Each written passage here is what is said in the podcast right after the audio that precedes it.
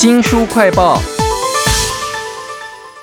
小的时候呢，我常常会在厕所里头发呆啊，干什么呢？看瓷砖放空，或者是故意弄个斗鸡眼，然后那些瓷砖就突然好像叠在一起，但却有立体感。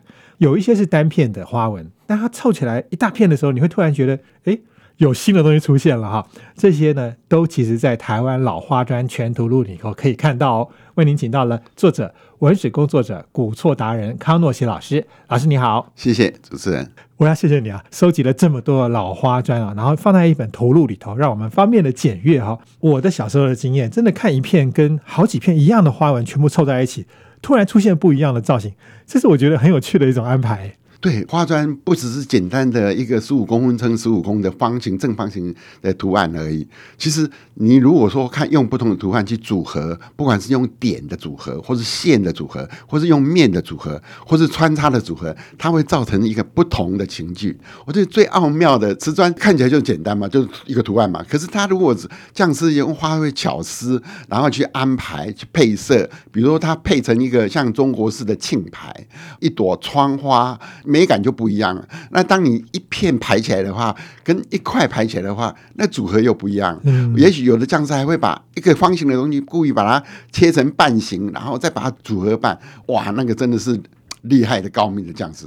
我看到有一片设计是说，有玫瑰花跟同时有其他的花纹放在一起，然后那个玫瑰花如果通通凑在一起的时候，变一个大花，反过来又可成为另外一种不同的样子。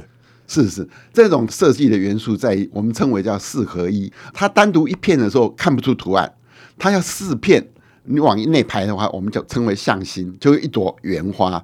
当你往外排的话，把它方向转缓的话，它是向外花。哦，所以你一整片的话就是花，哦，整个墙壁都是心花朵朵开，这样这种非常繁盛这样子。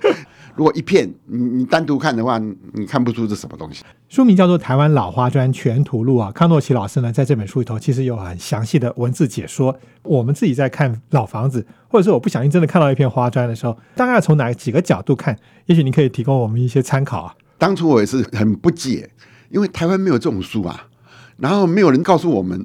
而且瓷砖都贴在墙壁上，你看不出它背面的结果。其实背面有它的身份证号啊，比如说它哪个公司出来的。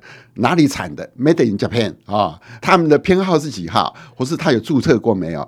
要从瓷砖的背面才能清楚。那经过我这么多年来，就找了一个收藏姐，怎样？我把可以拍到后面。那早期我们根本看不到，而且台湾没有这种书啊。我们到国外看到人家都有写的很漂亮的这种瓷砖的书，尤其西班牙、葡萄牙，哇，那个你会叹为观止，那种很壮观的东西。那台湾。我有我们自己的瓷砖，虽然不是我们做的，可是曾经这个瓷砖跟我们的生活的记忆在一起十五年，短短的十五年，可是流传到现在一百年以后的今天，我们还可以看到这瓷砖，我觉得很不容易啊。在这本书里头，其实我有看到另外一个很有趣的，有点像是我们可以实际去找花砖，比如说有一个很有名的，就淡水的领事馆嘛，哈，里面可以看到什么东西？我觉得好像有一点在做旅游导览的感觉。对，淡水的红毛城，它其实是。台湾最早出现有这种地砖化砖，它的地砖是主要是因为它吸水性强，它没有经过窑烧，所以它踩起来不会那么滑。那其实就是用英国的，本来就是从英国的殖民地里面移植过来的，是最早的。那你要再看第二精彩的最早的，就是台北宾馆哦哦，那个是在一九零一年的时候，日本人设计，完全好像欧式的，连那个瓷砖都是进口英国式的瓷砖。台北宾馆呢，它有十七个壁炉。台湾不需要壁炉嘛？可是它就是一种炫耀，一种洋式的象征。那十七个壁炉都贴满了英国瓷砖，就像刚才提到 Mitten 啊什么的瓷砖都有。那可以看到世界各地的瓷砖的总会啊，不管是手绘瓷砖、压印瓷砖啊，或是平凸瓷砖、弧凸瓷砖都有。哇，好厉害！啊，那个很漂亮。书名叫做《台湾老花砖全图录》哦。康诺奇老师讲过，说您是一开始的时候在离岛的金门。看到了就很惊艳。那这个离岛，我看你特别写了一篇讲他们很精彩的地方。是是，因为我们知道金门他们有有一段时间到南洋去经商致富以后，他们学了南洋的东西，拿钱回来，然后南洋的建筑他把它移植过来了。啊，所以他们就认为说贴很多花砖，而且它是整面整片的，不像我们在台湾看到屋脊这样片片的，一点一点的，那那其实是是不一样的。是，尤其是我看你有一些照片啊，呃，会看到超小块的，大概三公分的那种小花砖，贴在一般老房子的红瓦上面，也不会突兀，就反正有一种很装点的小趣味。对，它有一点像画龙点睛。你看红花也要绿配配，那个红砖墙要你一个一个花，就就是感觉好像有生命的感觉。然后另外就是花砖呢，让你每天看到新花朵朵开。你看到那种不用插花、不用买花、不用种花，你就有看到花，然后那那种很舒服的感觉。是，哎，我知道，因为您是做学术的了哈，你通常会从什么样的视觉角度或者是美学的观点去分析它？能不能给我们提供一点参考意见？哦，第一点就是看它的分布的部位，它到底是在门，或是在窗户，或是在屋脊哦。我们先把它规范了啊。瓷砖再来就是看它的到底这个花砖呢，到底是什么属于什么种类的？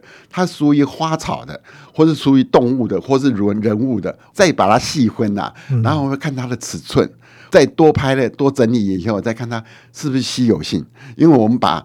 整个上万片的瓷砖都拍完了以后，再去整理，哇，那整理才是一个大功。拍照还好，可是拍照回来又麻烦，你要每一片的要去把它切成正方形，在电脑里面再搞很久。所以，也许大家看这本《台湾老花砖全图录》，就可以看到康老师帮我们整理好，比较容易理解。他甚至我看到有两三片是有的是凸出来，但是凸一点点；但有的是凸的非常厉害，但是同样的花纹。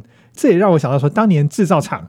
他们是不是也有一种系列产品的感觉？有有有，而且当时的制造商，我们现在看起来，我在书上也有把找日本的厂商，有二三十家，当然有的我们也没有找到，可见那个市场的生意很好。他有的还有打 local，要打公司商标的没有，所以呢，竞争非常厉害，而且市场好，然后呢，互相比价。那也许他们当时说：“哎，这个图案卖得很好啊，我成本太高，我要做糊涂的，的成本高吗？那我要做平的，哎。”哎，表面看起来一样啊，你不懂的话你就看不知道，你不要去摸它，这这不是突突的？那我十块钱卖你八块钱、七块钱，偷工减料一点，那市场就占有了。可见他那时候是很竞争的，而且他们有的这个背面还有一些注册商标啊，还还刻意的说你不能模仿我的图案，呃，模仿的话我要告你啊，还有这样的，已经到这种水深火热的竞争去这这这状况了。可见这个市场是太大了。哎，康老师其实，在书里面还做了一件事情，就是找到当年生产的目录，然后对照的时候，哎，你真的有找到这片花砖？有，几乎都可以，每一片都可以找得到。那所以可见，当时日本人。当时在一百年前，他们昭和年间的时候印的那个目录，哦，好，我们很佩服他们印彩彩色印刷，哎，啊，然后我们看到彩色印刷，我们在找我在田野调查里面拍到的这些老花砖，每个都可以比对出来，只不过印刷的颜色跟我实际上颜色是有差，可是都这个找到源头。嗯，前一阵子那个出版社还跟我说，日本人很想买我我的版权 啊，为什么？因为他们日本只有外销，他们生产瓷砖，可是。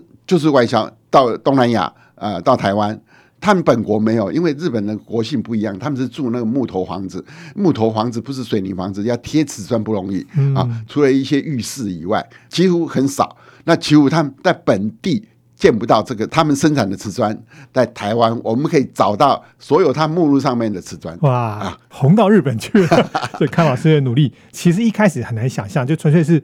兴趣，然后收集美感嘛，哈，都在这本《台湾老花砖全图录》当中。非常谢谢作者啊，古错达人、文史工作者康诺奇老师为我们写了这本《台湾老花砖全图录》啊，非常谢谢您，谢谢谢谢，也请记得帮我们新书快报按个赞、分享、留言哦。这些事啊，都是我们在网络上花很多时间做的，也需要有小志工来帮忙。如果你有兴趣、有时间的话呢，请跟我周翔联络。新书快报，下次再会。